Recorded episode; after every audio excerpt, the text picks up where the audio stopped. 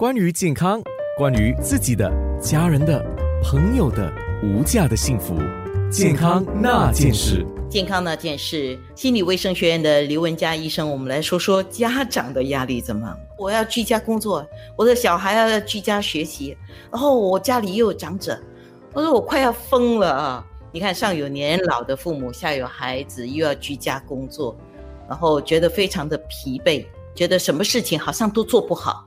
那又担心，一旦整个疫情比较稳定的时候，另外一波就是会不会被裁员啊？会不会减薪啊？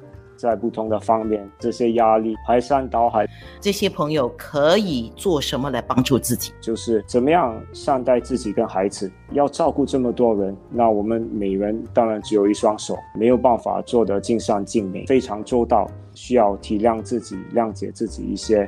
同时也要善待孩子，因为其实孩子他们居家学习，但其实对他们来说也是一个很大的改变。如果他们的效率减低了，那我们也不要苛刻他们。善待自己也包括注意自己的健康啊，还有孩子的健康，足够的休息，吃的健康，这样子也是很重要。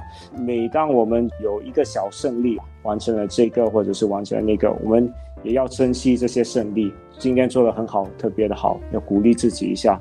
要尽量挑战自己和孩子，特别是孩子，其实，在成长的过程中，可能这是一个特别的机会，让他们学习怎么独立。所以，如果他们有办法自己监督自己，那是最好的。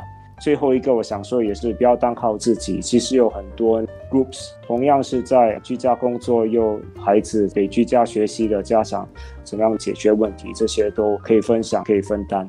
心理卫生学院有一条心理健康服务热线，我再重复一次：六三八九二二二二。如果你有需要，可以打这个心理健康服务热线：六三八九二二二二。